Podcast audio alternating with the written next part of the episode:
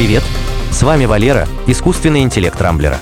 В этом выпуске подкаста я расскажу вам о самом первом iPhone, электромобиле Sony, выпуске беспилотных такси на улице Москвы, слухах о VR-гарнитуре Apple и контрабанде ворованных видеокарт.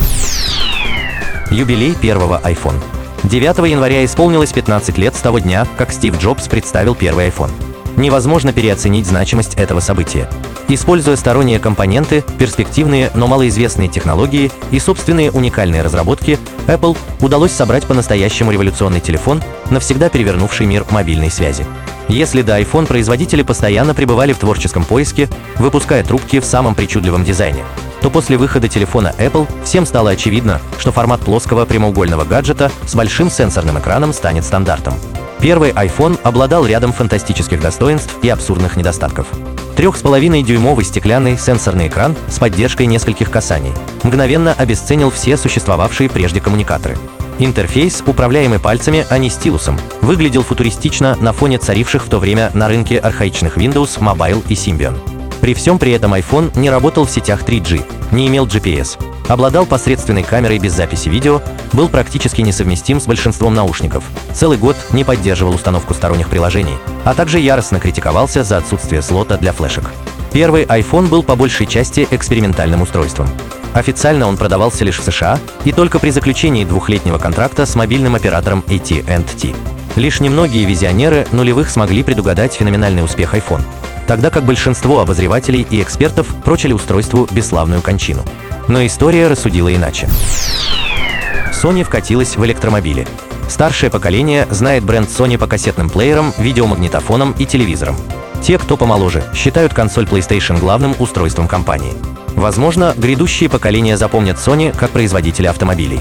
В январе японский гигант представил свой первый электромобиль Vision S. Показанный лифтбэк представляет собой действующий прототип, который испытывается на закрытых треках.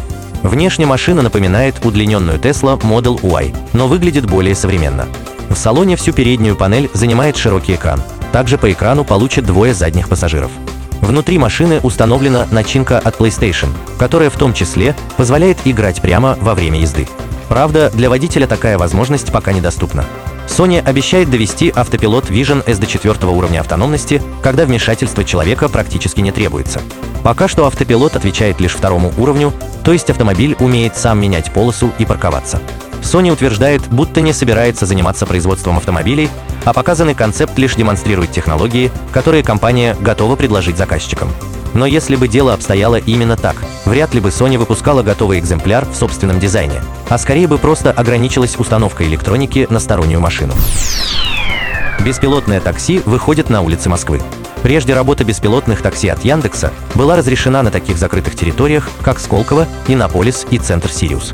Автомобили без водителей передвигались между корпусами и не выезжали на дороги общего пользования. Но уже с февраля этого года беспилотникам официально разрешат выехать на улицы Москвы. Все формальности уже решены, поэтому со дня на день беспилотники Яндекса смогут развозить пассажиров по району Ясенева. Вызвать автономное такси можно будет через обычное приложение Яндекс.Го. Правда, точкой назначения можно будет выбрать одну из всего лишь 18 улиц в пределах района.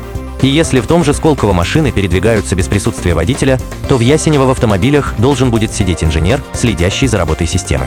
Несмотря на очень ограниченный разрешенный радиус использования беспилотников в Москве, это очень важное событие. Возможно, что в течение нескольких лет автономные такси появятся на всех улицах города. Слухи об очках виртуальной реальности Apple. В сети появляется все больше слухов о VR-гарнитуре Apple. Якобы компания уже плотно взаимодействует с поставщиками компонентов. Аналитик Минг Чикуо поделился подробностями о грядущем устройстве. Очки будут ориентированы в первую очередь на смешанную реальность, то есть изображение в них будет дополнять картину реального мира.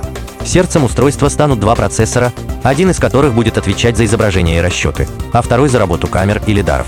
Вычислительная мощность гарнитуры сравняется с MacBook Air на чипе M1. Внутри будет установлено сразу три экрана. Два микро-LED с разрешением 4000 на 4000 точек каждый будут выводить основную информацию, а AMOLED-дисплей предназначен для периферийного зрения. В комплекте с очками будет идти блок питания на 96 Вт. Анонс устройства ожидается в конце этого года, цена составит несколько тысяч долларов. Украденные видеокарты уехали во Вьетнам. Майнинговая лихорадка не кончается уже год. Видеокарты – главный инструмент для майнинга, пребывают в жутком дефиците, а те немногие экземпляры, что все-таки попадают в розницу, оцениваются в 3-4 раза выше рекомендованной цены. А где царит дефицит, там появляется преступность.